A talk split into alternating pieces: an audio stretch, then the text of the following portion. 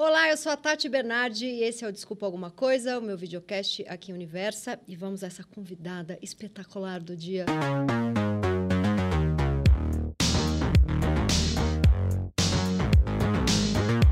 Ela nasceu na Argentina, é descendente de italianos e se naturalizou brasileira. Lutou mais pela nossa democracia que pelo menos metade do Brasil. É chefe premiadíssima, mas prefere ser chamada de cozinheira. Seu restaurante é chiquérrimo, mas ela é engajadíssima nas causas sociais. Ela é doce, militante, ativista, mas ficou conhecida por seu personagem cruelzinha no Masterchef Brasil. Poderosa, sexy empresária, escritora, ela é essa explosão de sabores. Paula Carosella! Uau! Tudo isso, que Tudo. lindo, quase Ca- chorei. É, Carrossela com um S e dois L's, certo? Exato. Exato. Então vamos lá.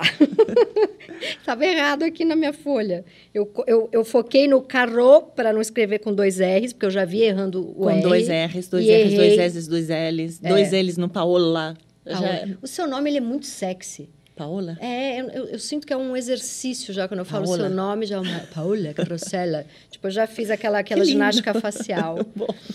Quero saber como tá seu pé, porque você me deu, você me deu um bolo. Te dei. Ela vinha gravar e aí o que, que você fez no pé? Chutei uma parede. Na hora da raiva? Hum, não, é, eu poderia, mas não. Na verdade, chutei uma mochila que estava no lugar onde não deveria estar, a mochila da escola da Fran, que estava no meio do corredor à noite, sem luz. E a mochila da minha filha, por algum motivo, isso é uma mensagem para a escola, ela pesa 160 quilos. Eu não sei por que tem que levar tanta Gente, coisa. você teve que quebrar o pé para ela não estragar a coluna pro resto da vida. Mais ou menos. Não, porque é de, Ah, de rodinha. De rodinha. E ela estava parada no meio do corredor e eu, e eu acordei, acho que era meio cedo de manhã, quando ainda é noite, assim, Sei. descalça. E bati o dedão bem forte, assim, Sei. na rodinha. Ai, que dor. E quebrei o dedão. Ah, que... você quebrou mesmo, não eu foi quebrei. uma coisa de ligamento. Não, eu quebrei o dedão. Que dor. E aí já virou aquela bola gigante. Mas você foi aquela chutadinha para tirar do caminho? Tipo, tá andando... Não vi ela, eu estava indo Ah, você chutou café. sem querer. É, estava indo. E eu já tinha fraturado esse dedo o ano passado, no começo desse ano, em janeiro, antes de ir no programa do Mion, na esteira, batendo O mesmo dedão? o mesmo. Então, por isso foi tão forte. E realmente precisei ficar imobilizada. E aí? Porque senão você coloca uma bota e vai, né? Sim. Mas era o mesmo dedão, no mesmo lugar, que quebrou. E aí o risco dele não calcificar, na minha Sim. idade, era grande. E aí você ficou... Então precisei ficar alguns dias. Eu te dei cano, também dei cano para os meninos do, para os meninos não, para os homens do papo de segunda. E aí ficou lá descansandinho, vendo séries, É, assisti algumas séries, fazendo... trabalhei na cama, Inventando cardápio. inventando cardápio. sim. Mas já foi, já foi, já foi. A gente já teve umas conversas, já que a gente está falando de quebrar dedão, de dor, a gente já teve umas conversas por WhatsApp, porque a gente tem. Você não tem mais, né? Você não tem mais dor crônica. Não, Você mas- resolveu, você tinha uma dor nas costas. Não, não era uma dor nas costas. Eu, eu por muito tempo fiquei com uma espécie de cansaço extremo. Por que será, né? Trabalhando loucamente, muita, muita coisa de pé também. É, mas era um cansaço extremo. E, claro, tem uma dose muito grande de tudo o que eu fazia e tudo que eu faço, né? Eu tenho, uma, tenho uma capacidade de fazer muita coisa. Nasci com essa capacidade. É, Ao mesmo tempo, né? E aí, sim, e aí e é como uma é meu, né? É da minha personalidade. Eu sou multitasking, eu consigo pensar muita coisa ao mesmo tempo, consigo resolver muita coisa ao mesmo tempo e consigo iniciar muitos movimentos ao mesmo tempo. E agora com a maravilha do celular, maravilha entre aspas, Sim, aí a gente não desliga mesmo. não, e aí você, ai, faz isso, ai, faz isso, vamos fazer tal coisa, vamos fazer tal outra. E aí, de repente, tudo bluff, cai acima de mim. É, e durante muito tempo eu ficava extremamente cansada e às vezes não conseguia nem me mexer. E aí eu Mas fui... você sentia o quê? Você sentia um cansaço. Eu ficava na cama, achava. Era uma mistura de um cansaço extremo com um pouco de tontura, dor corporal, e aí eu fazia milhares de exames e não tinha absolutamente nada, estava perfeita nos papéis. Nos- aquela ressonância que não dá nada, exame de sangue que não dá nada. exame de urina que não dá sentindo- nada, é, tudo, tudo. Só que tem uma coisa, né? Também é, eu acho. Bom, primeiro eu trabalhava demais Uhum. e, mas agora também trabalho muito. é, para mim mudou muita coisa. Eu te falei quando eu coloquei um DIU que tem hormônios e, e, e comecei a ir em médicas mulheres, porque os médicos homens nada contra, continuo tendo alguns, mas ginecologistas homens olhavam para mim e falavam: bom, mas já deu, né? Tipo, você já chegou na idade, agora é isso, né? Agora é só. Um chegou para falar para mim, agora é só para baixo mesmo. Ladeira abaixo. É. O quê? De, de, de, de... A força, a predisposição. Libido, você tá, tudo. Sim, libido eu não perdi, confesso. Mas era força mesmo, era, era ou uma sensação de febrícula, como uma febre. Sei, exatamente. Mas eu não tinha febre. É... Como se o corpo tivesse inflamado. Eu Exato. tenho isso, gente. Exato. E aí? E aí eu investigava, aí eu fazia alguns detoxes, então já fui várias vezes, fui duas vezes para um spa, onde você só fica bebendo líquidos e sucos verdes e coisas assim. Aí voltava, estava maravilhosa por três dias e aí tipo voltava todo cansado. Normal. É. É, mas o que eu mais me lembro era isso, eram os médicos falando, bom, agora é só ladeira abaixo, É né? isso aí, abraça que você vai ficar cansada mesmo sem disposição. É, e aí eu conheci a minha ginecologista, que é uma mulher, que uma amiga mulher Bom, né? Quem vai te recomendar uma ginecologista se não uma amiga mulher? Sim. A Lala, que eu adoro, me recomendou. E quando eu fui, fiz uma consulta de duas horas e meia. E ela me perguntou milhares de coisas, tipo, como era você com cinco anos?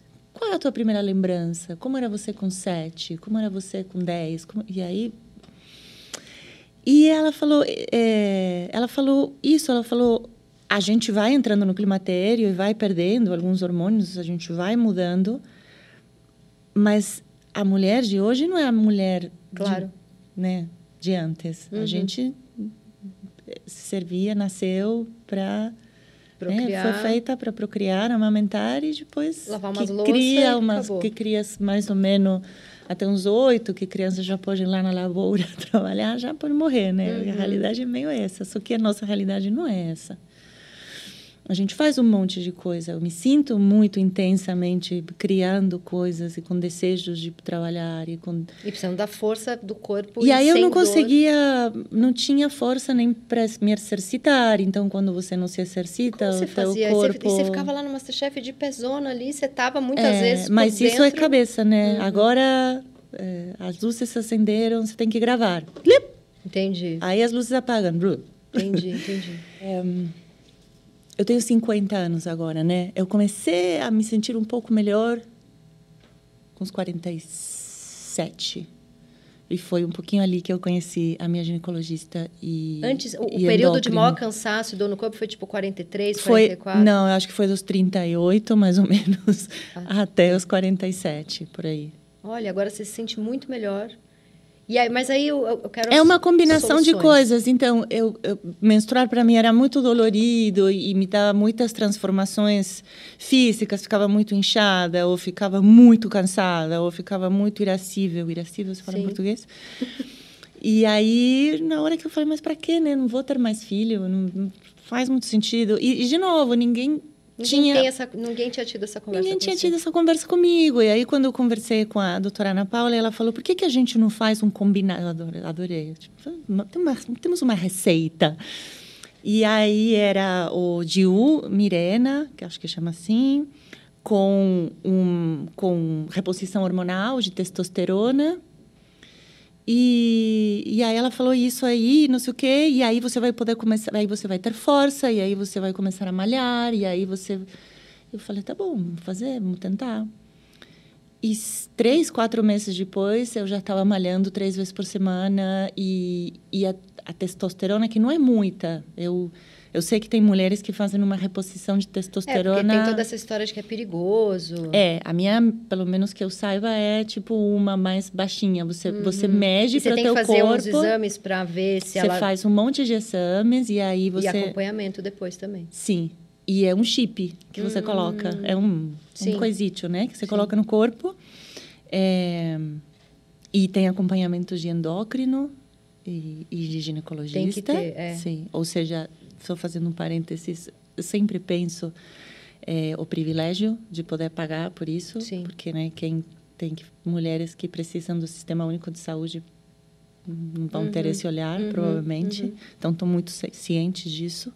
E quero falar disso porque falar que eu estou ciente, né? Que não venho aqui dar uma receita que vai funcionar para todo mundo, que a gente sabe que não. É, até porque, por exemplo, eu coloquei o DIU com hormônio e para mim foi péssimo. Então. fiquei- é, cada mulher Cada mulher é única e aí cada uma vai. Para mim foi muito bom, porque eu parei de ter as nuances e as variações ao longo do mês. É, ganhei força para ganha me exercitar. também, não machuca tanto, não fica E aí, me cansada. exercitando, meu corpo ficou sem dor. De fato, se eu paro de malhar, sei lá, três ou quatro dias na semana, meu corpo já fica com dor. Então, eu entendi o que, que eu preciso, né? Eu preciso me exercitar, dormir bem, dormir relativamente cedo. E você tirou, que daí eu acho que imagino que tenha também toda uma parte psicológica. Tinha alguma coisa nesse período das dores e do cansaço que você se livrou?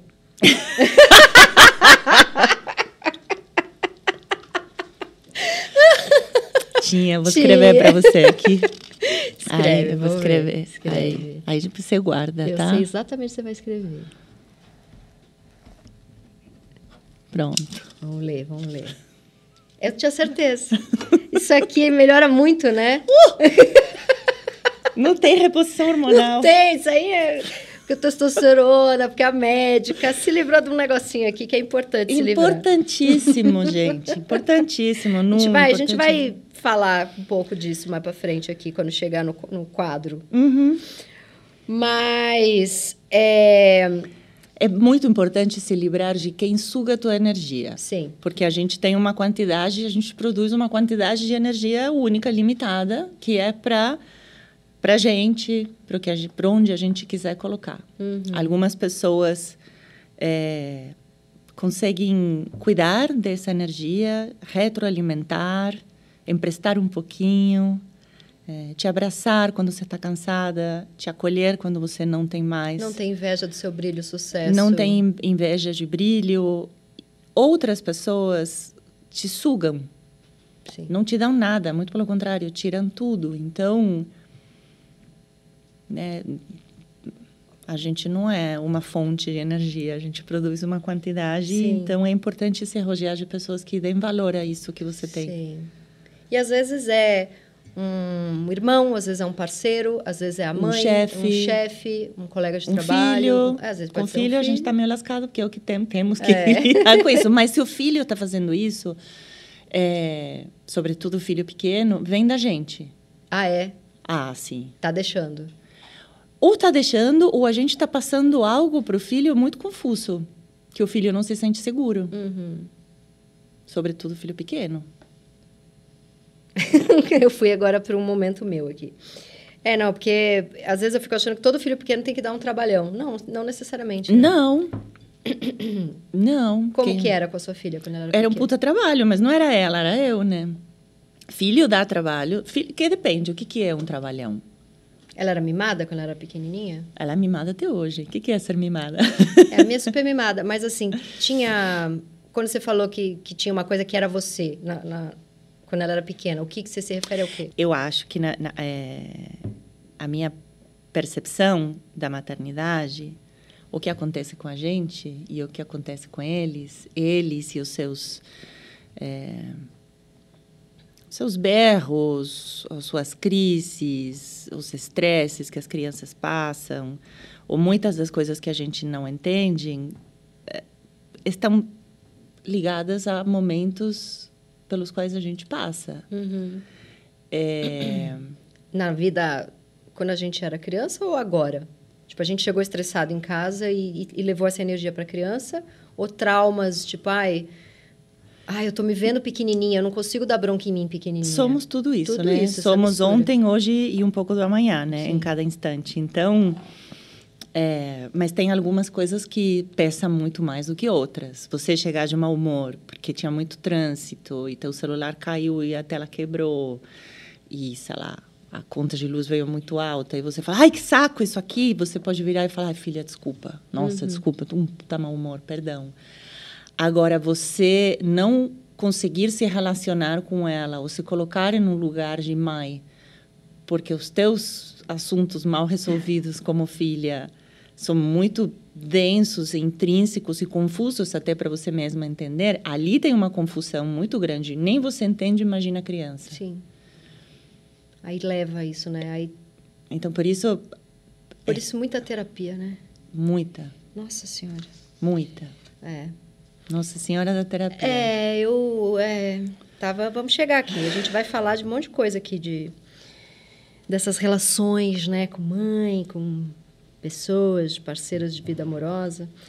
Mas olha só, eu queria começar também te perguntando de uma fofoca que eu acho importante você sempre, a gente, sempre que você puder voltar para ela, porque ainda tem gente que fica ali te perseguindo. Você como se coloca, se posiciona à esquerda, tem sempre um extrema direita pentelhando, né? Hum, E tem essa questão de que você enrolou seus sócios. Uhum. E é sempre bom você explicar isso, né? que, que, porque de onde saiu isso? Isso saiu de um, de um programa que eu gravei uma vez na Band, que a Ana Paula tinha um programa que chamava Para Tudo, que era um spin-off do Masterchef, que vinha, não lembro, era um dia na semana à noite.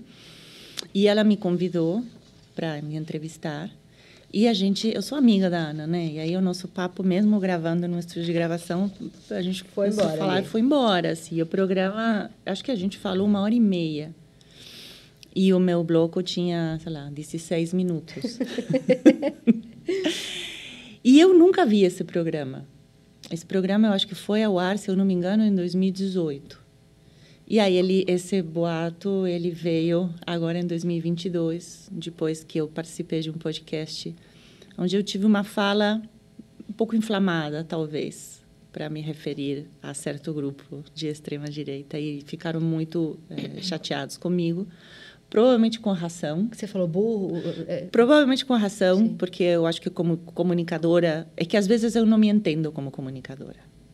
Eu sou cozinheira, Uhum. mas obviamente eu tenho lugar de comunicação. Não deveria ter usado essas palavras. Eu errei. uhum. É... O você que- falou do burro e mal intencionado, foi isso? Falei, falei disso, mas na verdade eu não estava falando de pessoas. Quando o jornalista me perguntou se eu me relacionava com esse grupo político, eu falei que não. E aí na hora eu lembrei onde onde que eu me relaciono com eles? No Instagram. Então essas conversas, esses insultos que eu recebo, ou as agressões, ou às vezes quando refutam o meu olhar sobre agricultura familiar, ou diferentes diferentes formas de, de plantar comida e da sociedade se relacionarem com a comida, as respostas me pareciam sempre muito pouco inteligentes e muito basiconas e muito muito refutáveis assim. Então imediatamente veio essa essa resposta, né? Que está errada. E aí, umas, uns dias depois, dois dias depois, começaram a surgir. Foi assim, brá, claro, né? Era Claro. quatro meses antes das eleições. E eu sou um alvo maravilhoso. Porque para eles, nem brasileira eu sou. O que né? está se metendo aqui? Não deve se meter. Mulher, gringa. Uhum. Porque E não faz a personagem docinha que o patriarcado gosta, né? Não. Já irrita também. Não. Se você vê o que aconteceu comigo, a, a revolta que teve comigo, a magnitude da revolta que teve comigo, comparada com, sei lá, tem nomes de homens, humoristas homens, que falaram coisas terríveis também, Não das mesmas figuras, nada. não acontece nada. Mas aí, alguns dias depois, começou a sair isso, eu falei, meu Deus, de onde que saiu isso? Como assim?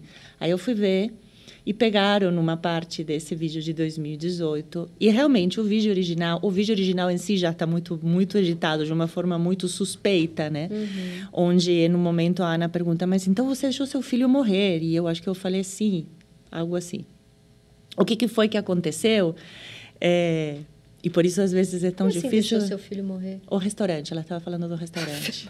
É, foi, é que assim, eu confesso que eu não vi esse vídeo. Me fez, quando eu comecei a ver tudo o que foi criado, eu fiquei muito destruída.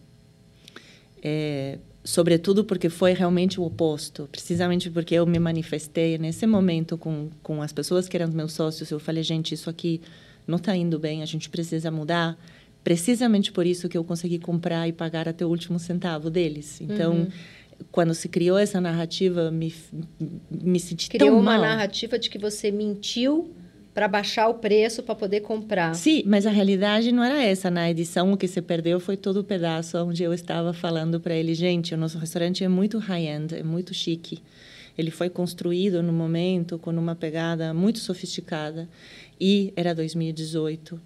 É, 2018? Não, era 2016. Era 2016. É, as coisas estão mudando no Brasil. É, restaurantes tão sofisticados que tem hostes, que tem dois sommelier, que tem vale parking, que tem toalha de linho, que tem talher de prata. A gente precisa é, cobrar por tudo isso e o ticket médio fica muito alto e está vindo uma leva muito grande de restaurantes com cozinheiros jovens que estão com propostas muito mais descoladas e a gente vai ficar para trás. trás. Precisamos modificar isso. Eu era a única sócia brasileira e eles estavam na Argentina. E eu também era a principal investidora. Isso é uma parte que falta falar. E era o teu nome ali, né? Era meu nome, mas nas narrativas parece que eu pedi um dinheiro e depois eu nunca devolvi, uhum, sabe? Uhum, na verdade, eu era a principal investidora, com meu dinheiro, meu capital humano, meu nome. E meus sócios estrangeiros têm restaurantes na Argentina. Estavam lá e, e não foi crueldade nem maldade. No momento falaram, não, para a gente tá ok, tá funcionando. Beleza, continuei, continuei trabalhando. Fui mãe. E aí, é, quando a gente é mãe, muda um pouco, né? Porque você, eu trabalhava, sei lá, até as duas, três da manhã. De repente, você não pode mais trabalhar até esse horário. E eu falei, precisamos abrir durante o dia porque para compensar faturamento, porque o que estava acontecendo nesse momento específico? Ele não abria para almoço no começo. Não, ele é só abria à noite e teve dois pontos muito fortes. Um foi a lei é, antifumo, uhum. não dava mais para fumar nos restaurantes. Então, eu tinha um restaurante bem escuro, que abria só à noite, onde as pessoas iam muito para beber e para fumar, uhum. e o bar ficava aberto até tarde. Se, de repente, você não pode mais fumar... É, e logo, logo depois veio um endurecimento da lei seca, uma lei seca não, não desse ano, a, a mais antiga, mas não sei se você lembra que começaram a parar, sim. e o bafômetro sim, sim, e tudo isso. Isso impactou muito o faturamento, não do meu, de muitos restaurantes, porque durante um tempo do primeiro impacto, os primeiros meses, os grupos se juntavam para beber em casa, porque podia beber em casa, ou ficava em casa, ou sei lá, faziam outras coisas. Não saía. Então, como o restaurante abria à noite e a lei da, do, do cigarro e do álcool endurecendo, o movimento caiu e eu fui avisando, está caindo. Não, mas deixa assim, tá tudo bem. A gente não consegue abrir de dia agora, porque para abrir de dia precisa fazer um investimento e a gente não quer fazer esse investimento. Falei, mas a gente pode pegar um investimento, pode pegar, tem crédito rotativo do banco, o restaurante estava indo super bem. Não, mas vamos manter assim. Aí eu falava, porra, mas eu tô aqui trabalhando, é o lugar onde eu venho trabalhar todo dia. As pessoas estavam indo também pelo seu nome, As... que você estava construindo ralando muito. As pessoas vão pelo teu nome. E é... pela comida deliciosa. Pela comida, pelo meu nome. E de repente eu falei, mas esse lugar não me representa, né? Essa caixa escura de música alta que abre sua noite. Eu sou, eu quero um lugar onde eu possa vir com a minha filha almoçar. Uhum. Eu não quero um lugar escuro que abra sua noite. Eu quero abrir no almoço. Aí comecei a abrir no almoço, mas era um lugar escuro que abria no almoço, entendeu? Então precisava de fato e eu fiquei vendo todo esse potencial de faturamento para o restaurante faturar muito mais e eu ia avisando, ia avisando, ia avisando. E aí, no momento, é, quando foi, sei lá, acho que um ano depois desses avisos e tudo mais, e também quando eu falei, o que, que eu faço? Porque não estou sendo feliz aqui. É meu restaurante, tem 30% do investimento aqui é meu, o outro 70% era de 11 pessoas diferentes, Nossa, é. né? Então, a, a, a principal era eu. Mas, a, além do, do valor do capital, né, que é tão relativo, é teu nome. Claro. É teu nome, porque o restaurante é a cara do cozinheiro. E ele não estava mais com a sua cara? Não, não tinha a minha cara. A realidade é que nunca chegou a ter nesse uhum. momento a minha cara, porque eu tinha tanta admiração por eles que eu deixei que eles impregnassem o, é, o, astral. Então, o nome foi escolhido por eles. É, o Arturito ia se chamar Tula, T apóstrofe U-L-A, que quer dizer, em quechua, quer dizer fogo de lenha. E esse nome eu tinha pensado depois de uma viagem que eu fiz pelo Peru e a, e a Bolívia e a Amazônia. E ia ser tudo branquinho e ia ter um quintal com um forno a lenha no fundo. Nossa, era completamente outra proposta. E aí, quando a gente decidiu essa sociedade, é, uma das, das sócias nesse momento tinha muito bom gosto e tinha um olhar, adorava fazer decoração e a participação dela na sociedade, de alguma maneira, era essa, era meio dirigir as decorações dos restaurantes. E aí eles trouxeram esse projeto, um arquiteto argentino também, e eu aceitei Aceitei, porque nessa época também eu era mais nova, eu era mais insegura, é, não sabia muito bem. Eu sabia que queria cozinhar e meio que falei, ah, então façam o salão do jeito que vocês quiserem, uhum. que eu uhum. faço a cozinha. E depois de alguns anos, o que aconteceu comigo, não só eu não estava sendo feliz, mas também a, o salão não me representava e eu comecei a me sentir comecei a sentir que tinha um problema ali dentro. A minha comida era uma comida que valorizava os legumes, o, é, a simplicidade, o singelo, o que sai da terra, não alterar muito o produto. Nunca fiz uma comida muito sofisticada nem exuberante. E o lugar era e o lugar era, era exuberante e sofisticado. E, e, de repente, eu sentia que tinha uma, um contraste muito grande. Então, eu falava, o, o, o cliente chega aqui e, de repente, chega, sei lá, um peixe com um tomate tudo bem, foda-se esse orgânico da Dona Maria que plantou, mas talvez o ambiente está predispondo o cliente a uma leitura de um prato que vai descer que não está descendo da uhum. cozinha, descendo porque a cozinha é lá em cima, né?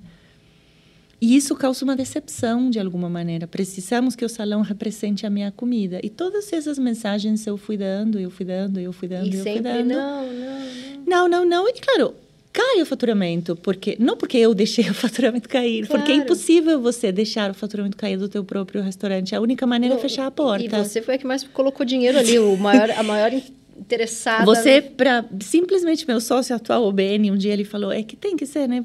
Como você pensa uma coisa, você só tem que fechar a porta para o faturamento cair. E uhum. não, estava ali, todo dia, ralando. Meu Prolavore era atrelado ao faturamento. E, e nessa época a Fran tinha um ano, um aninho. E eu era o principal sustento da casa. E não alcançava o dinheiro. E aí o Belarmino me ofereceu, o dono do Figueira Rubaiá me ofereceu ser diretora de operações do Grupo Rubaiá, que tinha acabado de ser comprado por um fundo espanhol. Então eu liguei para os meus sócios e falei, olha gente, eu estou precisando ter um ingresso a mais, eu vou trabalhar no Rubaiá de dia e eu venho trabalhar aqui no Arturito à noite. E eles ficaram encantados, falaram, tudo bem, tá tudo certo. Então, eu fui trabalhar como gerente de operações do Rubaiá, trabalhava durante o dia lá, voltava para casa, ficava um pouquinho com a Fran e às seis da tarde chegava no Arturito e trabalhava até meia-noite. Tudo estava exausta e, e de alguma maneira quando não você... tinha Masterchef ainda. Não, não tinha. Foi Masterchef antes. veio depois. Isso foi em 2016, 2015, 2016. Estou meio, meio misturando os, os, os anos, não vou lembrar agora. 2014 começou o Masterchef bem antes. Estou falando de 2012, sua filha, sua 2013. a Fran nasceu em 2011. É, Oi, tá falando de 12 e 13. É. Obrigada. Obrigada. Estou falando de 2012 e 2013. Isso, exato. Misturei todas as datas, perdão. E aí fui trabalhar para o Rubaiá. E o Rubaiá, no momento, me ofereceu ser meio que CEO assim, da empresa total.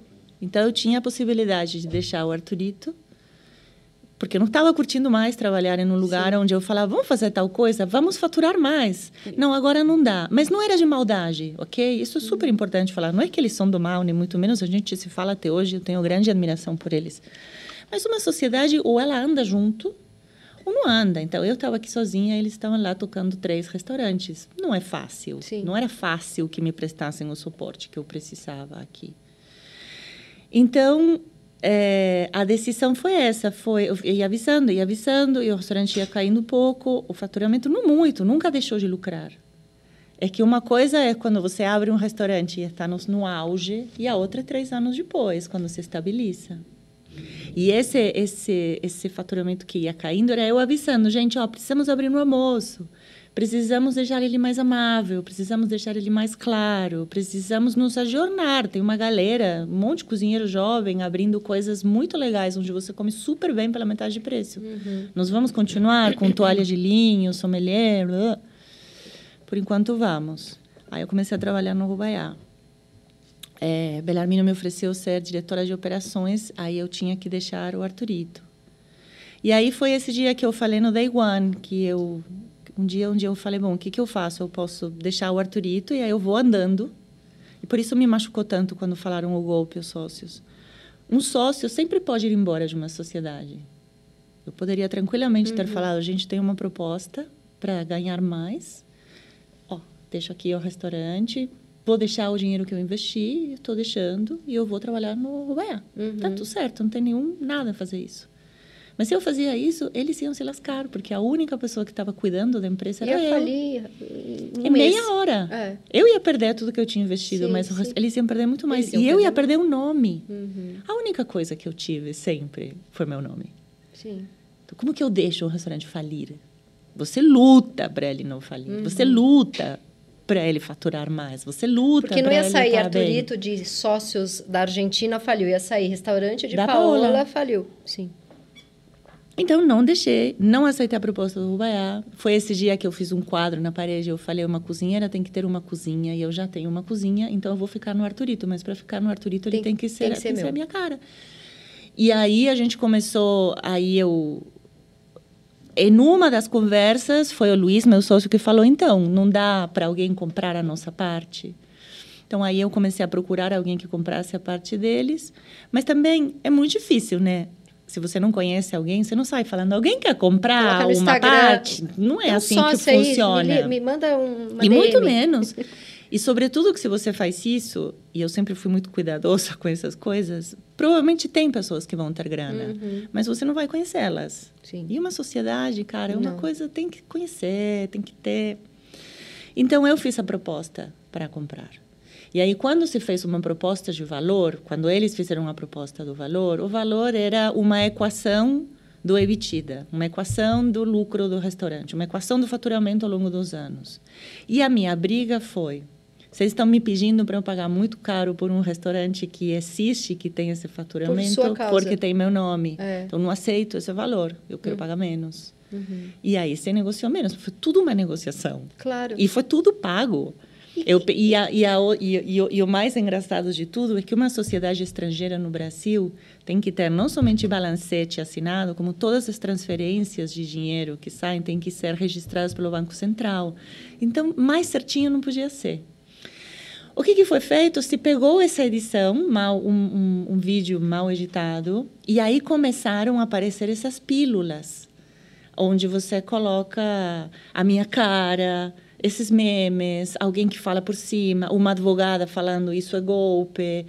E aí você vai fazendo esses videocitos, esses vídeos de um minuto que eu nunca tive estômago para assistir, e viralizaram de um jeito impressionante. Então é até hoje.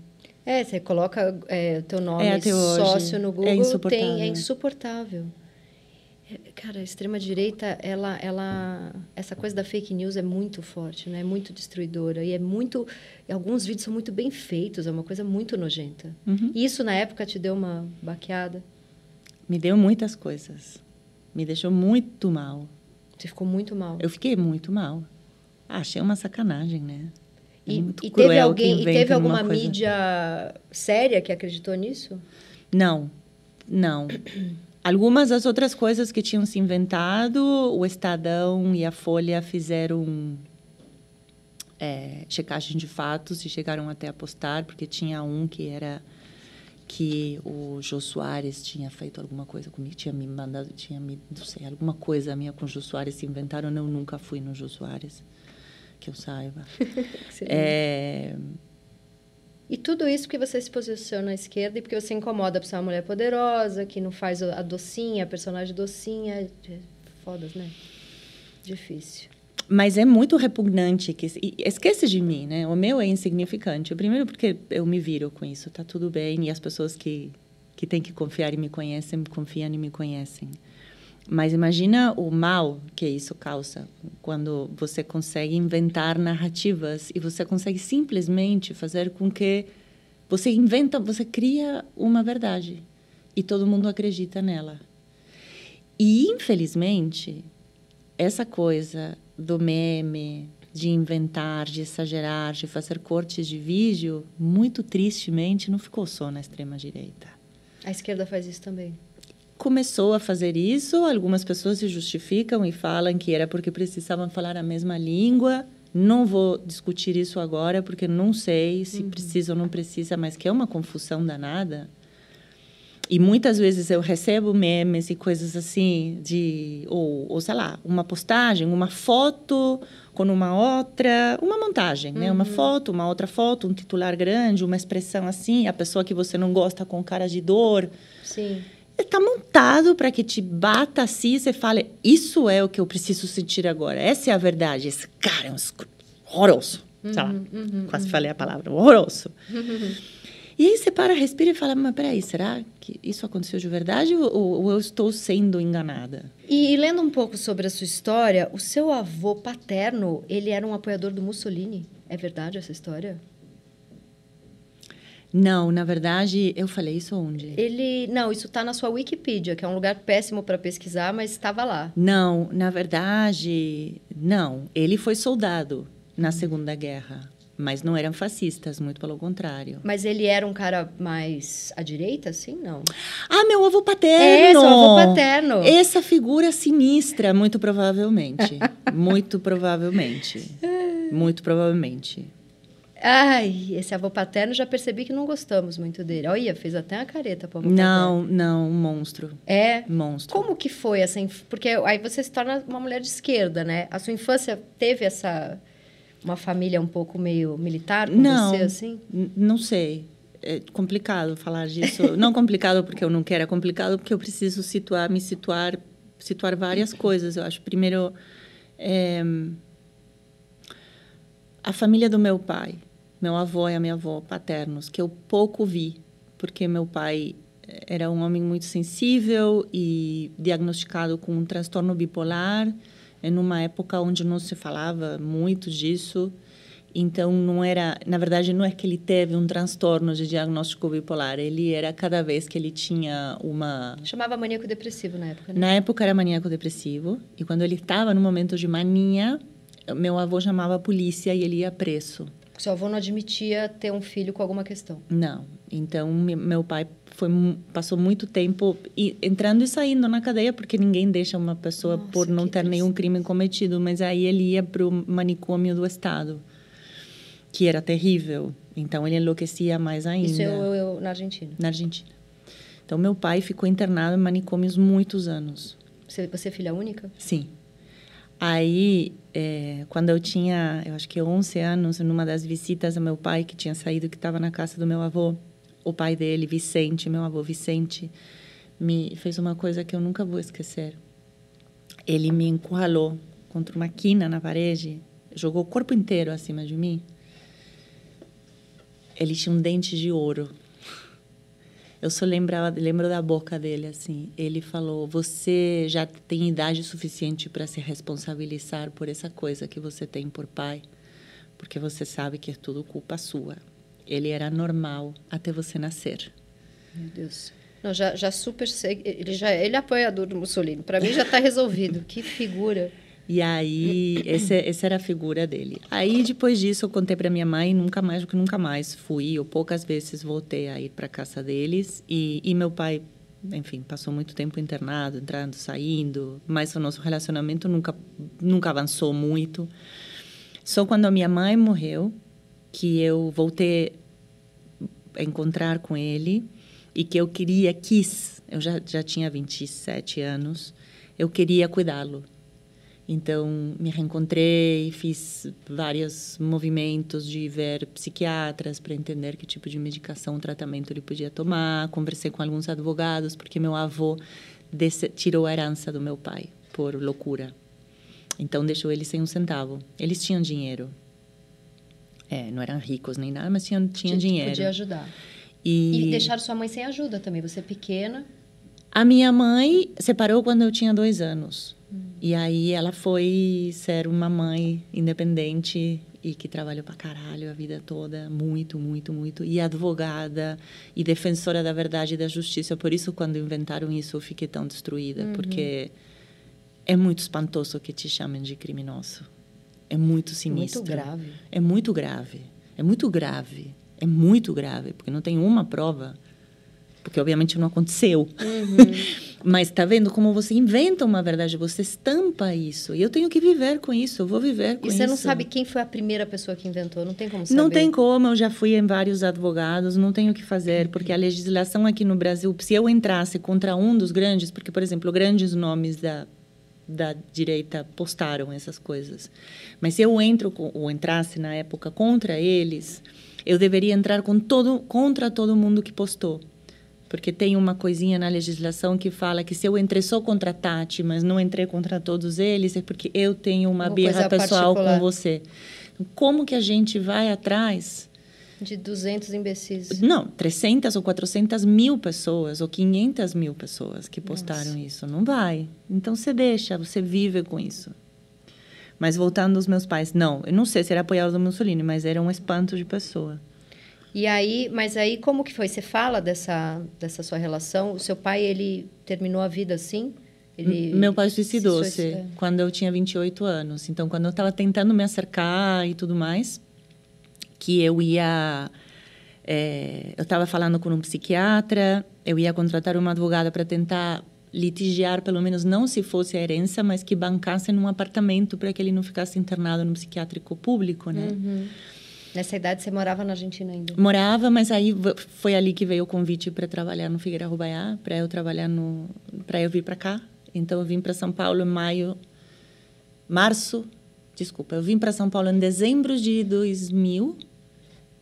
Voltei, fiz a temporada do restaurante do Francis Malman no Uruguai e depois eu vim de novo, se não me engano, em finais de fevereiro, março e foi aí que eu já finquei, né, março de 2001. E em novembro de 2001 meu pai suicidou-se assim esse ano. Ele estava internado ou ele tinha saído? Não, ele ele decidiu ele se enforcou no no jardim no viveiro Nossa, do do seu pai. do pai dele. Uhum. Isso porque a culpa era sua, né? Esse pai aí deve saber que, no fundo, a responsabilidade é bastante dele. Ele E- já foi, graças a Deus, É. né? Porque também, E- se não ia ter 150 anos, então, graças a Deus, Graças não porque Deus, não porque alguém morreu, mas porque era muito, ia ser muito velho. E você tem uma preocupação com a sua saúde mental? Uma? Porque eu tenho, tenho questões na minha família também de, de pessoas com questões psiquiátricas Eu tenho todas. mais graves, assim. Eu fico sempre de olho como é que tá indo a minha. Eu tenho todas. Eu faço terapia desde os oito anos, sem parar. É, Eu tenho um amigo que a mãe cometeu suicídio e ele sempre que ele tá triste, ele fala pra mim, eu tenho medo de ficar triste. uhum, Porque ele tem medo dessa proximidade com o que a mãe sentiu, sabe? uhum. Acho que a primeira coisa, a primeira, a primeira coisa é que a gente não é nossos pais. Isso, a terapia é fundamental, né? Mas é a coisa mais importante do mundo. Sim. Assim, nem a gente é os nossos pais, não sei se a conjugação dos verbos está certa, nem os nossos filhos somos nós de crianças, nem nós somos nossos pais com os nossos filhos. Sim. É, Essa alteridade, a, a psicanálise ajuda muito a gente a conquistar. somos e fazemos e construímos. e eu acho que na medida que a gente tenha muita, muita noção do que estamos sentindo, é, a terapia ela é fundamental porque ela te ajuda a entender da onde que vem aquilo que você faz que dói e que machuca. Que dói em você e que pode machucar os outros. E é só entendendo de onde que vem e entendendo qual é a responsabilidade e qual é a não responsabilidade que a gente tem sobre isso. Porque entendendo o que também não é teu, devolvendo, Nossa, deixando. isso que você falou é muito, é muito isso. A psicanálise é muito isso. É a gente poder entender exatamente isso. É parar de se magoar e magoar os outros. E Uhum. por que, que a gente está fazendo isso? Exato. Porque muitas vezes é emprestado um negócio, né? É, exato, mas para isso você precisa entender muito e E mergulhar é um muito erro ficar profundo. anos na terapia falando, mas isso é culpa de não sei quem. Mas é não é é- pela culpa. Então, não tem, não tem culpa. Não tem culpa. Ninguém tem culpa. Até porque um- uma mãe, um pai, um avô também São teve. filhos. São filhos. Esse meu avô que era horroroso, não, e que para mim ele era um monstro, né? Ele se apresenta nesse momento quando eu falo dele, eu, eu tô lembrada desse momento, de eu pequenininha ver essa pessoa e que eu a coloco no lugar de monstro porque para mim fez muito mal para o meu pai, mas não era um monstro. Era um homem, provavelmente muito bruto, Que deve ter sofrido imigrante, coisas inimagináveis. que deve ter tido uma infância sinistra. Ele nasceu na Itália. Sim, meu pai também. Ah, seu pai também. É, as minhas meus avós, todos avós, avós, meu pai, todo mundo. Só a minha mãe nasceu na Argentina. E as infâncias. Tem um filme italiano que chama Padre Padrone, não sei se você Não. alguma vez. É um filme antiquíssimo, acho que é dos 40. Que é de uma crueldade. Que é de uma crueldade, uma agressão física atrás da outra de um pai para uma criança. É terrível de assistir. Mas foi a educação que eles tiveram. É a educação que eles tinham, eram as ferramentas que eles tinham nesse momento. Então, é um pouco anacrônico você julgar alguém hoje com o conhecimento que eu tenho, com a infância que eu tive, com a maturidade que eu tive, com a vida que eu consegui me dar hoje, e que eu fale, ah, esse cara era um monstro. Do mesmo jeito que está errado que eu tenha usado adjetivos tão exagerados para me referir a pessoas nas quais, com as quais eu não posso conversar. E não é que eu não posso conversar com a direita. Meu é que se sócio- te xingam, meu sócio Beni sempre fala que eu sou a pessoa que ele conhece que mais consegue circular entre a direita e a esquerda. Só que, opa, só que a extrema direita não, Não é, dá. não é não- e, e muitas vezes nem eram pessoas, né? Eram aqueles bots. São esses bots. Uhum. Então, como você conversa com bots? Mas voltando à terapia e a tudo mais, eu acho que é, é só na noção de por que aconteceu o que aconteceu e como foi, é que você pode se reformar. É sabendo a sua história, se apropriando da sua história que dá para seguir, né? Não é botando a poeira para baixo do tapete. Mas é a história com todos os seus detalhes e nuances, nos lugares onde dói, porque que dói, podendo falar dessas dores. E você conseguiu só com a psicanálise ir nesse fundo? Ou você medita, ou você tomou um ayahuasca na vida? Não, não tenho pânico eu de tenho ayahuasca. pânico também. Não é porque eu escuto de alguns amigos que são mais meditação. Eu tenho pânico de qualquer coisa, te interrompi, Que desculpa. te tira o controle. Que me tira o Eu controle, porque eu sou controladorita. Eu- então, eu também tenho pavor. é, tem três, tem algumas coisas... Para chegar nesse, nesse lugarzinho Bom, da dor. primeiro, é importante falar que eu tenho 50 anos, não cheguei ontem, né? Não Uhum. tenho 27, eu estou resolvida. Aos 27 eu era um desastre, muito provavelmente. É, Eu acho que eu estou de cabeça melhor do que nunca. Mas foi uma construção, é uma Sim. construção. Até não muito tempo atrás, eu estava no relacionamento abusivo, eu estava junto, tá? Não é que a pessoa era. Eu estava junto no relacionamento abusivo, porque para mim isso era amor. Sim. Então, isso é culpa da minha mãe? Não, a minha mãe deu o melhor que podia. A minha mãe fez o melhor que podia. Errou pra caralho? Errou pra caralho. Mas fez o melhor que ela podia. Deu o melhor que ela tinha. E errou pra caralho. E eu também devo ter errado e vou errar com a minha filha. Cada vez menos, se Deus quiser. Ou erros menos graves. Ou feridas menos profundas. Sim. Mas além da psicanálise, como que você chega nesse. Eu preciso malhar, porque senão eu enlouqueço. E é uma coisa muito louca, porque eu nunca fui assim. Jamais na vida, assim. Agora, Faz dois anos. E que eu preciso malhar pelo menos quatro vezes isso por funciona semana. como uma meditação. Você sai dali com respostas. Meu corpo fica mais... Fo... Não, não tenho nenhuma resposta. não, é... é... Não, mas para É acessar, uma calma. Mas para acessar a dor, porque você falou que tem que olhar para a história. Como que você acessa esses lugares de coisa que você precisa curar da adolescência, da infância? Porque não tem que ter vergonha. Muitas vezes, o que faz com que as pessoas não queiram olhar... Eu acho que são duas coisas o que faz com que você não queira olhar. A primeira é se desapontar com você mesmo. Por exemplo, falar... A minha infância não foi feliz. E ela não foi? N- A minha não, mas muita gente não quer falar disso, Uhum. porque você derruba completamente o imaginário de- da infância feliz. E, a infância, e uma infância não feliz, então quer dizer que você não foi amada pelos teus pais? E aí, então, você tem que assumir que você não foi amada? E aí, então, você precisa desconstruir eles. E eles não foram tão legais assim como você queria que eles fossem, porque olha quanto que é importante para uma criança um pai e uma mãe legal. E quando você não tem eles? E, de repente, você cresceu e foi construindo a tua adolescência. E Você construindo... existe montado numa narrativa meio fake para você sobreviver. Então, para mexer nisso. Você é- tem que ter coragem para mexer nisso, mas não uma coragem de valentia, uma coragem que, na verdade, vem muito mais de você desestruturar e desmontar. Uma história que te manteve de pé até então. Não, todas as mentiras que te contam de que todo mundo teve uma infância feliz, Uhum. de que a tua vida está errada, mas a dos outros é maravilhosa, de que todo mundo que você via na escola, que chegavam felizes da vida porque o pai tinha um carro legal e deixava ele dar um beijinho na testa. Também tinha muito problema. Tava né? cheio de merda lá dentro também, não tem como não estar. Uhum. Obviamente, algumas têm mais do que outras. Sim. Não, não é a discussão.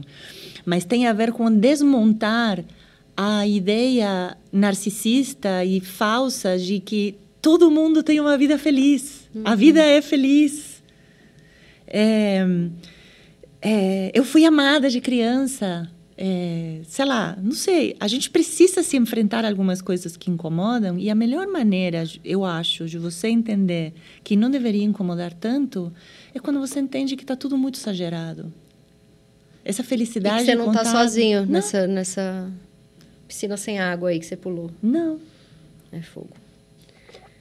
É, mas aí no Instagram ninguém tá, né? Tá todo mundo muito feliz nas redes sociais, tá todo mundo muito feliz. Difícil. E o que, que você tem feito hoje em dia de projetos sociais? Como que é a sua vida ah. de militante? Como que tá? Eu estou de férias. Estou de férias da militância. Eu estou de férias na militância. É, eu acho que temos. Eu tô, tô de férias porque eu estava enlouquecendo também, né? Era é, muita coisa. Era um trabalho, era um quarto, quinto trabalho. Uhum. Né? Eu, eu tenho, eu trabalho, eu tenho um canal de YouTube no qual trabalho muito. Eu tenho o Arturito, onde eu trabalho, La Guapa, onde eu trabalho. Eu sou mãe, que dá muito trabalho cuido de mim, que dá trabalho. E a Alma de Cozinheira. A assim. Alma de Cozinheira, que eu já gravei duas temporadas, mas foi muito intenso. Uhum. E, de repente, eu chegava em casa e, na hora de sentar e falar, ufa, tinha que começar a organizar conteúdo, a responder mensagem, a fazer pix para tal outro, ou esse aqui, ou para tal movimento, ou para esse outro. E, enfim, eu estou de férias porque eu sinto, pelo menos, que o governo que temos agora está olhando mais para aquilo que para mim era importante muito importante que se olhasse, né? Uhum, Algumas uhum. questões que eram muito importantes que se considerassem. É... O que, que, você acha que o que? Mas desculpa Mas, só para falar. Fala. É, até agora foi a última formatura. Agora é, eu sou faço parte de um projeto da da ONU da OIT que chama Cozinha e Voz, que faz formação de pessoas em extrema vulnerabilidade social como ajudantes de cozinha. Agora o projeto parou e está se reestruturando para o ano que vem, provavelmente. É, e eu comecei a fazer algumas coisas sociais mais é, pequenas, assim, pagar a escolaridade de uma criança que não poderia ir numa escola boa, aposentar uma mulher negra que de outra maneira não poderia estar aposentada. Então, faço ações pontuais. Entendi. Fora um monte de, de, de, vídeo explicando coisas importantes também. Essas coisitas é. todas, sim. Você fala muito que do agronegócio, né? O que, o que, que, você, assim, o que, que é o básico que, ele, que tem que acontecer com o agronegócio para ele deixar de ser esse grande inimigo da gente, dos militantes de esquerda? Qual que é o básico? O agronegócio não é meu, meu inimigo porque a gente tem é, empresários do agro super responsáveis Sim. e pessoas que estão muito ligadas e que entendem que é necessário começar a fazer as coisas de um outro jeito, porque simplesmente dessa maneira como está vai, vai colapsar, colapsa, não tem como, não tem condição. Uhum. E isso também é uma conversa muito difícil de se ter, porque vai ter um monte de gente que vai achar que é, a crise, a crise, crise climática é, é uma invenção do comunismo, né? uhum. que na verdade é uma, é uma mentira.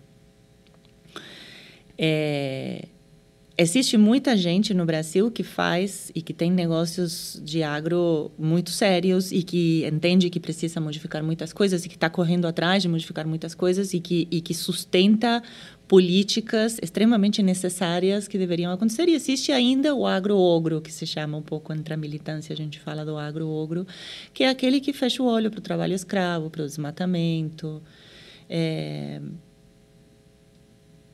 para uma produção de proteína animal desenfreada e sem nenhum tipo de medida, nem, nem de de cuidado e fazendo e desmatando e tomando terrenos e terras de, primeiro, de, de pequenos agricultores.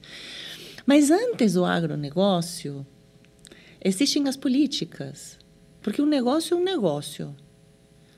E essa coisa que o capitalismo inventou de que o negócio se regula sozinho não pode ser mais mentira, porque ninguém se regula sozinho. Uhum. Você não paga impostos porque você acorda e fala, ai, eu vou me Ai, que delícia! Pagar, pagar um impostinho. Você paga imposto porque chega quando você paga a luz, não porque você se regula sozinha e diz, ai, eu vou pagar a luz porque eu acho legal pagar. É. Não, a conta chegou.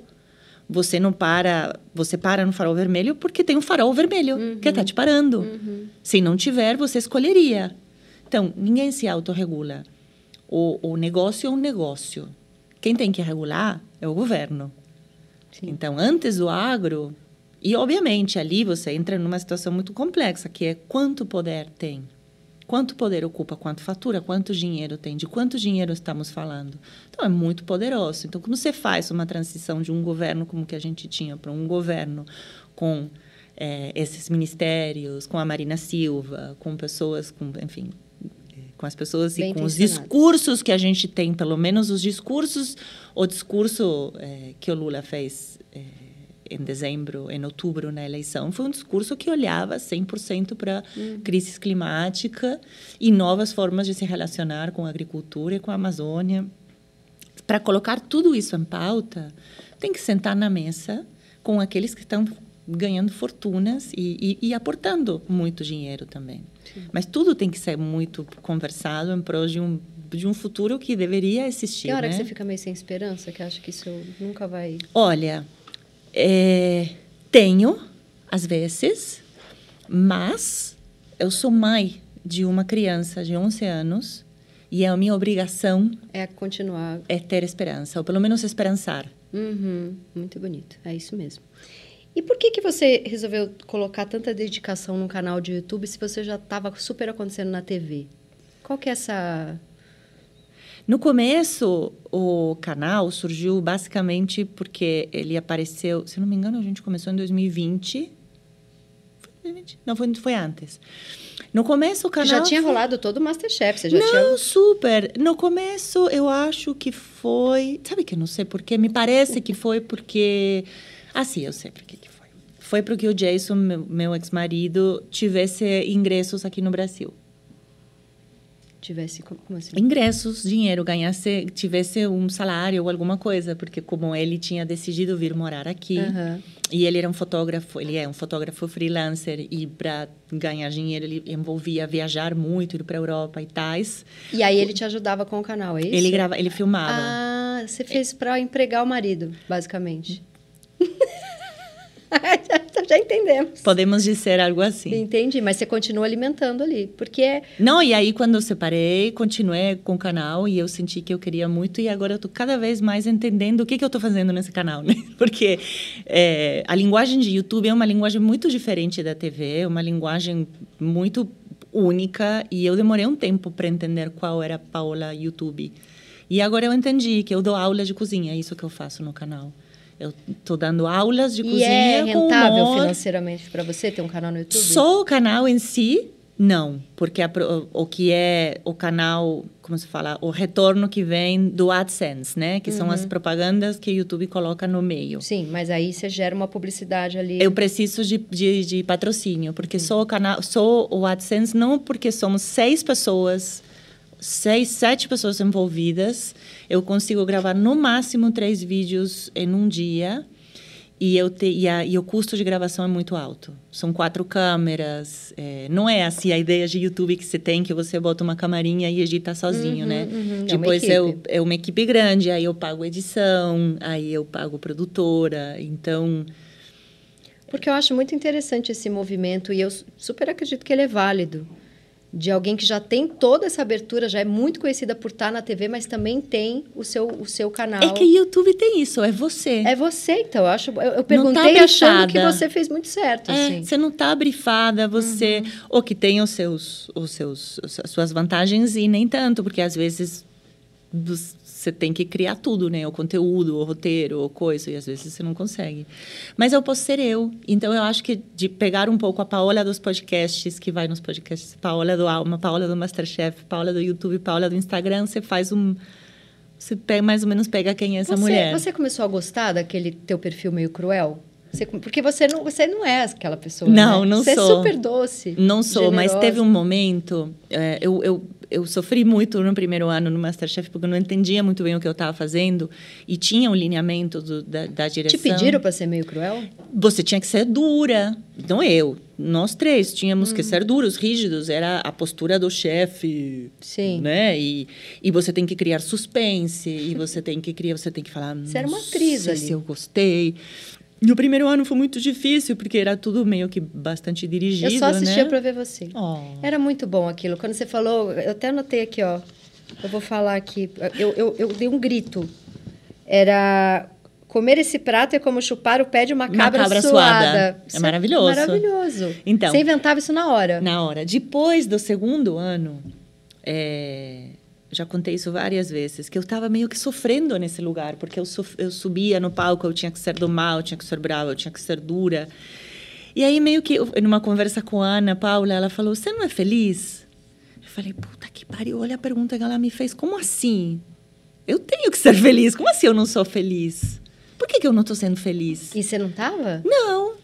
E aí, eu me, e aí eu me perguntei por que, que eu não estou sendo feliz. E eu não estava sendo feliz porque eu não estava entendendo que isso que estava ali acima do palco era e tinha que ser uma personagem. Hum. Se eu não fazia uma personagem, eu ia estar apanhando, porque eu ia estar brigando com a minha personalidade constantemente, tendo vergonha de fazer hum. coisas que eu não faria nunca. Na hora que eu saquei, isso aqui é uma personagem, eu me diverti. Ai, que história boa! Tanto mas tanto. E foi essa, eu acho que foi o terceiro ano que eu apareci na dos profissionais vestida com uma saia longa, preta, de Aí veludo. você começou a usar umas roupas de... E uma camisa que fazia uma coisa Pessoa assim. do mal. E o cabelo preso, com os óculos. E eu estava assistindo agora, faz pouco tempo, falei, nossa, como era boa nesse papel. Você ah. tem vontade de fazer algo, algo como atriz? Ah, tenho vontade de tanta coisa, mas eu acho que eu não seria uma boa atriz. Eu acho que eu, eu fiz bem esse papel. Entendi. Eu não, fiz muito bem esse papel. Você apareceu, gelava em casa e falava, ai meu Deus, lá vem. Aquele que você falou horroroso, horroroso, horroroso, me faz mal. Me faz mal. Mas era muito horroroso, isso eu te garanto. Aquele era bem ruim. e agora você é uma embaixadora de beleza. Ai, conte. Você foi eleita das mais sexys, né? Eu lembro disso. Sim, por algum desses. Não, mas, mas eu, eu, eu, tô, eu concordo. Olha, obrigada. Como que é ser embaixadora da, da marca? É, e foi um convite agora, aos 50 anos. Foi. Demais. Acho maravilhoso. Maravilhoso. Tá muito linda maravilhoso. E é muito legal mesmo. Porque porque a gente precisa falar das mulheres de 50 mais Sim. e de como podemos ser muito belas e que ainda temos um monte de caminho e de coisas e aventuras para percorrer e podemos ser embaixadoras de muitas coisas. Sim, sim, sim. E aí? E, verdade, e, e belezas. E também. aí você topou o convite Felizona? Topei então. o convite Felizona. E você viaja para Paris? Como é? Ainda não viajei para lugar nenhum. viajei para o Rio. Conta? Conta. Muito bom. Vamos para o quadro Me Engana Que Eu Posto, que é onde a gente Vamos. vai descobrir se você contou alguma mentirinha. E eu fiquei com vontade de perguntar assim, porque eu, eu sou uma consumidora voraz do, da Laguapa, hum. eu peço todos os domingos. Caramba! Há, sei lá, uns três anos mais ou menos. E a minha filha também ama, enfim. E eu gosto que ela vem queimadinha. Sim e vem até a, na parede. Tá Elas tá são queimadinhas assim mesmo. Elas são queimadinhas assim mesmo, né? Sim. E aí eu fiquei pensando, se você já queimou o seu filme, fazer, fazer a metáfora da, da, da empanada queimadinha com você. Tá. Se você já queimou o seu filme, ou se você já queimou, sei lá, falou alguma coisa que não devia e falou, puta, me queimei aqui.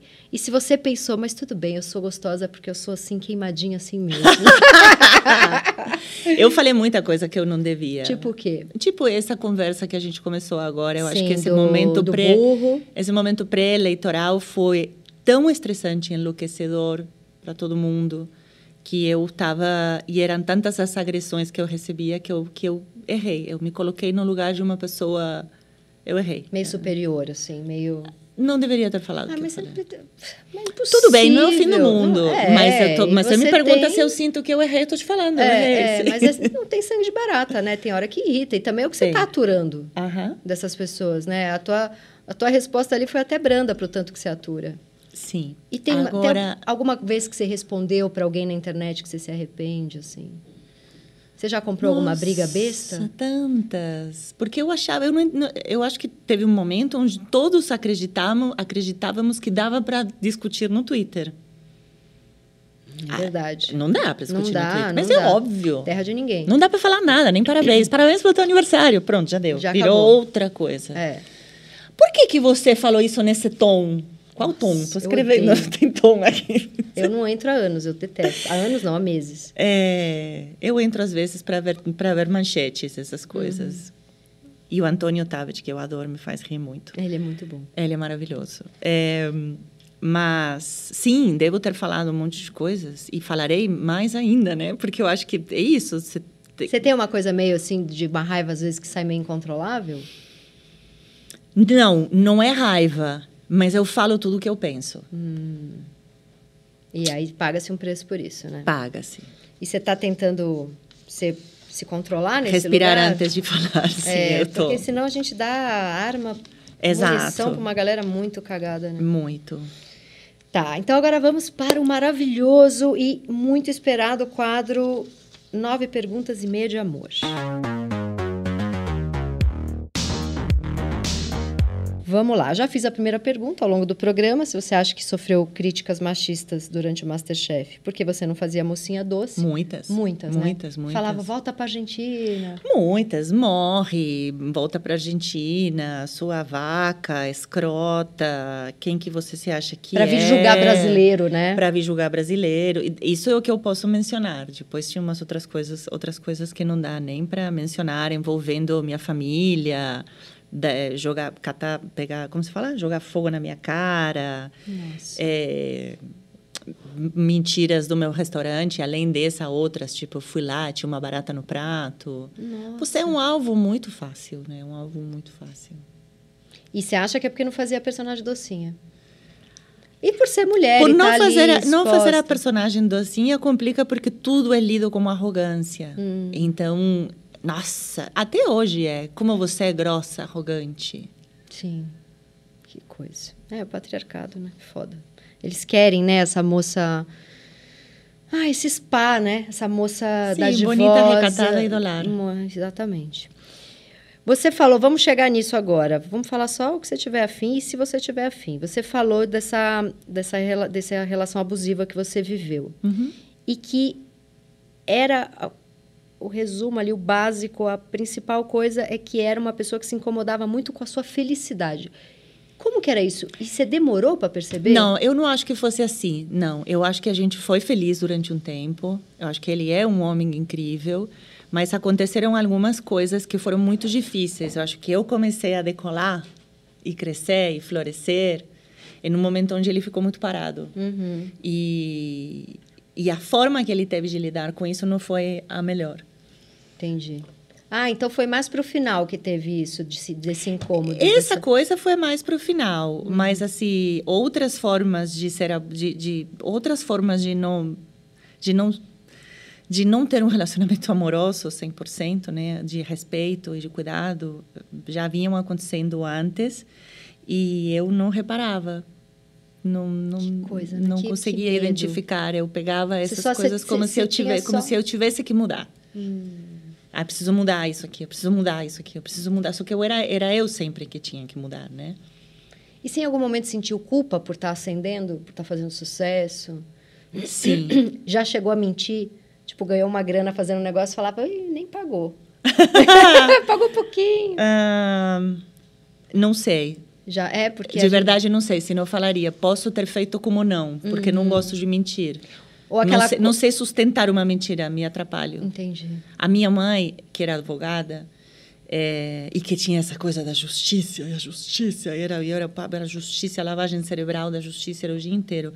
E uma vez, eu falsifiquei a assinatura dela num boletim da escola. Você não, não, você não faz ideia. A casa caiu. A casa caiu.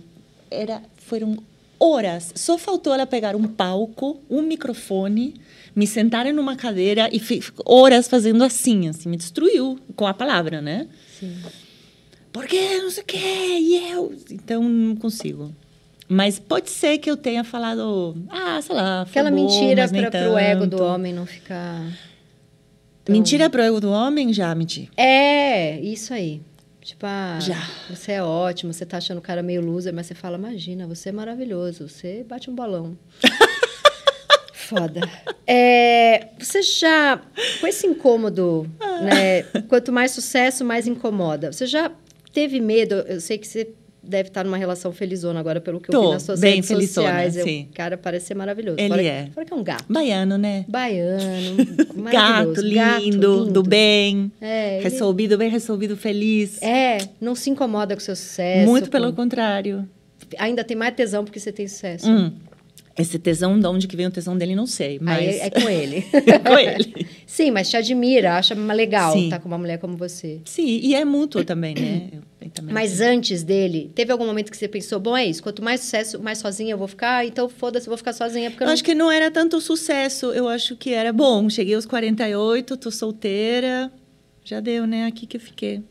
Tá. Você chegou a pensar É isso? isso. Acabou sim. aqui pra mim. Acabou. Transei por um período da vida, Foi legal. filha, me apaixonei algumas vezes, acabou. Aí vai num médico homem, o médico fala, é, minha filha, é isso aí, agora... só. Ui! Manda um uma passaporte de, de, do Wet n Wild pra ele descer num tobogã, esse desgraçado. É, e como que você conheceu esse, essa maravilha desse fotógrafo Num baiano? aplicativo de relacionamento. Uau! O meu namorado eu conheci também. Tá vendo? Pode. E aí? Tudo Mas é pode. qual que é? Conta pra O gente. Bumble.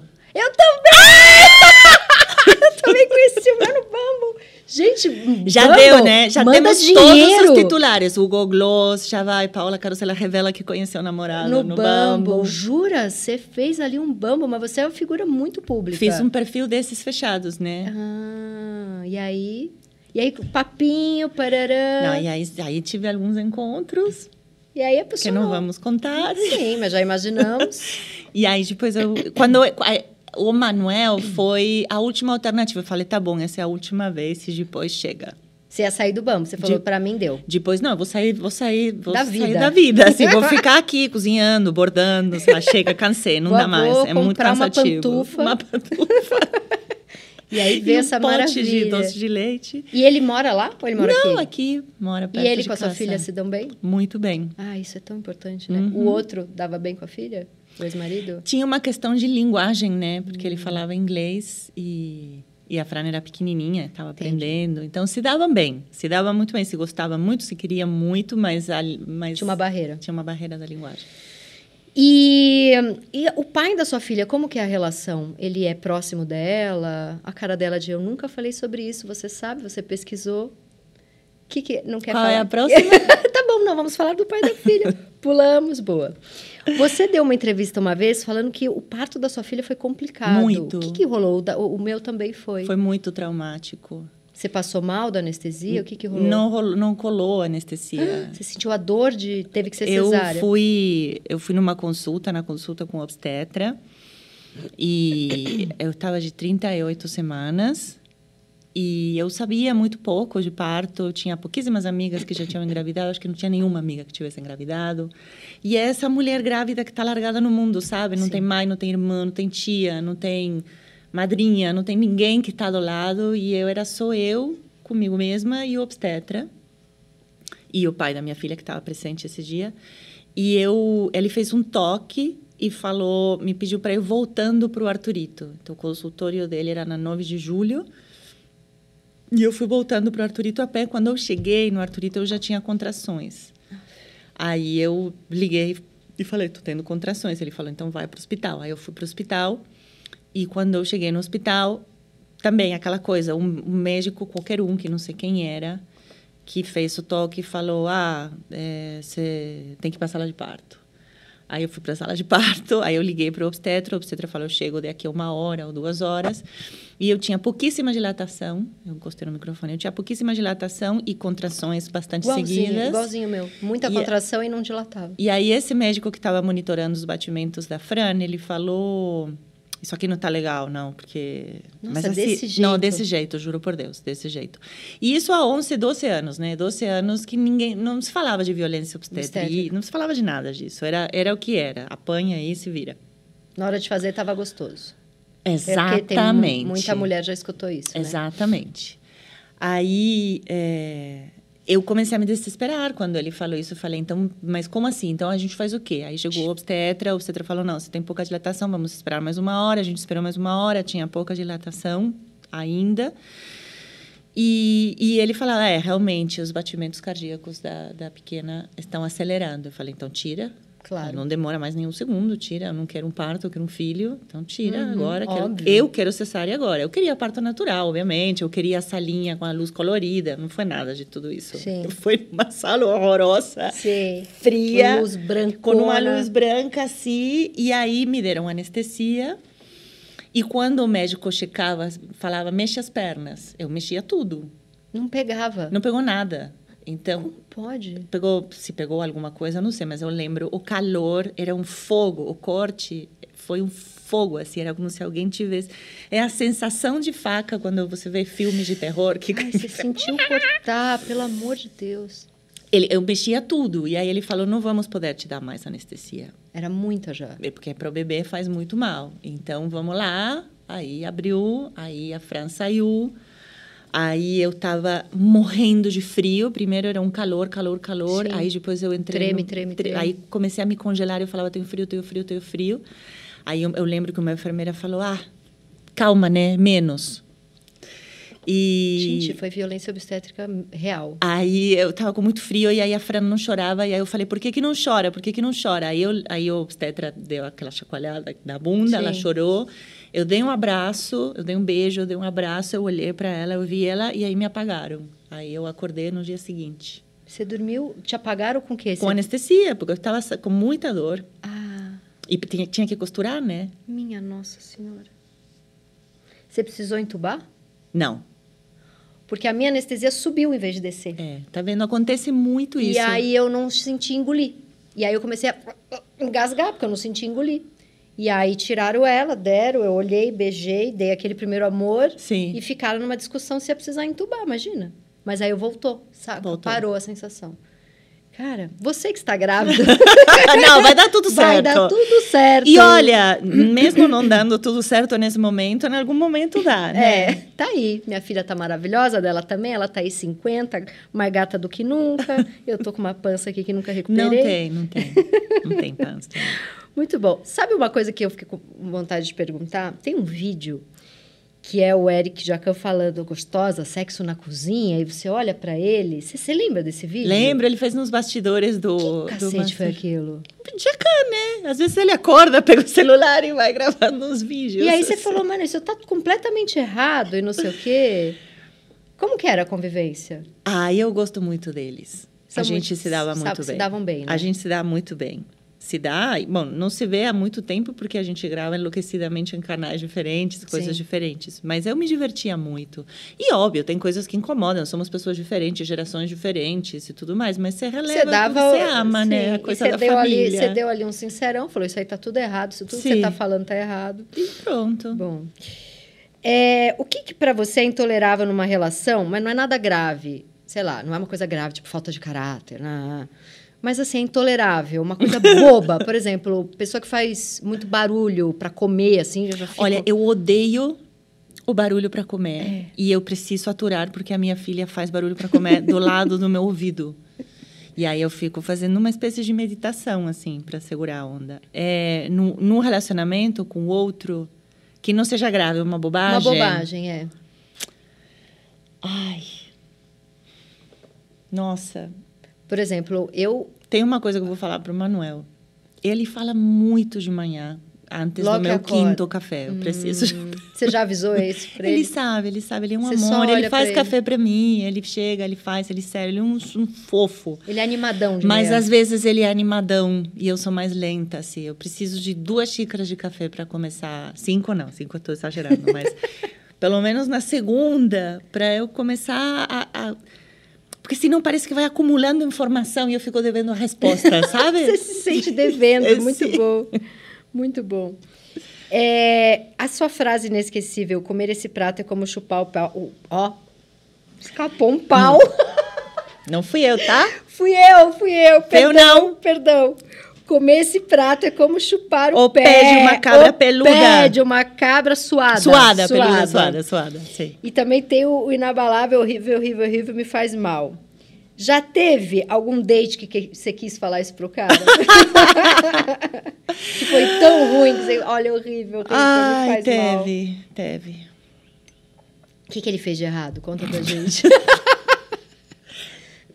Não, não fez. Não, acho, que, acho que não era Você assim, mal testou, você testou dates antes de chegar nessa maravilha? Testei, testei. E tinha date que no meio do jantar você já falava, nossa, o que que Teve um muito bom que eu teve um muito bom que eu tava era era assim tipo na hora que eu abri a porta do bar eu já falei bom o melhor que eu poderia fazer agora seria fechar a porta do bar e voltar para casa. Por quê? Você já viu pela Porque você roupa, já sabe, você já cabelo? sabe, já, já sabe, não vai rolar, não rolou, Hum, não rolou. Certo. Mas aí eu fiquei.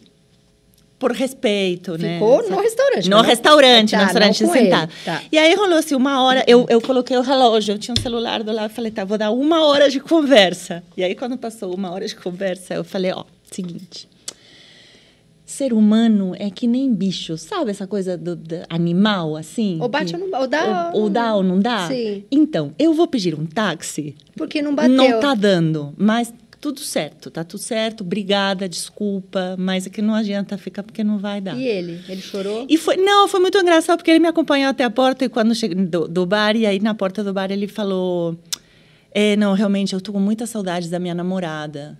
E eu falei, é? E Por que, que você tá fazendo aqui se você Nossa, ele não namorada?" suportou levar o fora. Ele quis e falar, eu também não quero. Ele É. foi atrás de você pra falar, eu também não É, quero. é. Ai, não dava mesmo, tadinho. tadinho, muito péssimo. Bom, agora vamos para a meia pergunta. Eu não quero que acabe, eu não consigo parar de falar com você, você é muito encantadora. É, depois dos 50, o sexo ficou mais. consciente, é, ahn, e, e menos compromisso. Menos compromisso? Compromisso no sentido de eu sentir que eu estou devendo algum serviço para o outro, Entendi, total. sabe? Sim, sim, mais leve, É, mais... faço quando quero e, obviamente, ainda não chegamos nesse momento que o relacionamento muito novo, mas é, eu já, eu já, eu já fiz sexo porque estava num relacionamento e o outro queria, eu não estava muito afim, mas tá, tem que fazer. Sim. E Mas isso também é não um- quero mais passar por é, isso. eu não. acho que isso é uma mistura de maturidade. Isso é uma, não, mas da, da nossa escolha de não fazer mais isso, é uma mistura de maturidade com essa nova onda feminista Ah, também, sim. que vem de 10 anos pra cá, né? A Super, gente- graças a a gente Deus. entendeu que fez muita coisa na vida errada, né? Sim. Não errada a gente errando, mas com os outros errando com a gente e a gente achando que era normal. Sim, sim, sobre tudo isso, né? Achando que era normal, que era o que a gente E a tinha gente que errando fazer. também. Bom, vamos para o maravilhoso e último quadro Periguete, que é quando a gente vai dar aqui uma dica cultural. A minha dica cultural, eu sou apaixonada pelo Eduardo Louis. Eu vi a tua postagem. Com É, ele é o meu os- escritor preferido do momento, é um escritor francês. Já li vários livros dele. E agora, todavia, lançou dois livros dele de autoficção. São livros bem autobiográficos, na verdade. Um sobre o pai e um sobre a mãe. O sobre o pai chama Quem Matou Meu Pai e o sobre a mãe chama Lutas e Metamorfoses de uma Mulher. E aí ele conta a história do pai e da mãe e é a coisa mais linda do mundo, enfim. E a sua dica? De livro? Qualquer coisa, série, livro, um show, um passeio, um Ai, show, eu recomendo muito que se vocês pudessem, assistam os shows do Caetano. Caetano tem uma coisa que eu estava vendo, o último show que eu vi dele, e depois eu vi um comentário de alguém que falava, nossa, incrível, ele tem 80 anos. E para mim ele não tem idade. Porque não é que você vê uma pessoa que foi jovem, que está no palco, mandando bem. É como se ele, todas essas vezes, o Caetano fosse um Caetano. Então, Sim. esse é o Caetano, que é um Caetano, Uhum, que é perfeito. sim. E, e em nenhum momento eu fico pensando, olha, ele tem tantos anos, olha, ele... não, esse é o Caetano. É, livro, eu... Seria lindo se a gente pudesse olhar para as mulheres assim, né? seria muito bom. Betânia, É Betânia, Sim. Betânia.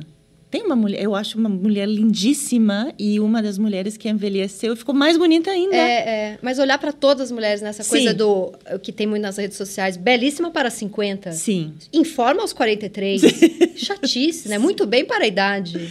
né? Sim, mas vai acabar. Eu acho que isso vai acabar. Não agora, Talvez talvez, pelas nossas filhas. Sim, as nossas filhas já vão dar muita risada disso, vão achar ridículo. A tua filha tem quantos anos? Cinco. Cinco. Ainda é é pequenininha, mas já deve dar umas sacadas bem boas, Nossa, né? muito. Que você fica pensando assim, fala, Ela "Ui, pediu, com cinco, com quatro anos de idade, ela falou, mamãe, eu quero uma pediatra mulher. Eu não entendo ter que ficar pelada pra esse cara aí. maravilha. Tá vendo? Com quatro anos. Tá vendo? O questionamento que só apareceu. Nunca. Minha mãe falou, eu nunca ia imaginar você pequenininha falando isso. Total. É. É, eu estou terminando de ler um defeito de cor que eu confesso que eu estou lendo já há bastante tempo, mas ele é grande. Eu preciso ler, nunca li. E Jefferson eu, Tenório, né? Não. Um defeito de cor é Ana Maria Gonçalves. Ah, nunca li. Não? Não. É um livro de mil páginas, Uau. mas é muito maravilhoso. Eu confundi com algum outro nome parecido. E posso. Annie Ernaux. Ernaux. Eu li O Jovem, As, maravilhoso. ho- as horas. Não. Não, os, as- di- é- os dias. Não. Não é as horas, os dias. Não, As Horas é aquele outro livro As- maravilhoso. Sim. Como é que é o da Annie Ernaux? Vai, É- alguém fala. É... Meu Deus do céu. Os Anos. Os anos, é maravilhoso esse livro. os meses, os dias, as a horas. gente está confundindo Os anos. É, os Desculpa, anos. É muito bom. Eu li também maravilhoso, esse. maravilhoso. Ela é incrível. Amor, acabou. Não! Ah, eu amei. Você é sensacional. Obrigada, Muito você também. bom, muito Inteligentíssima, bom. Divertida.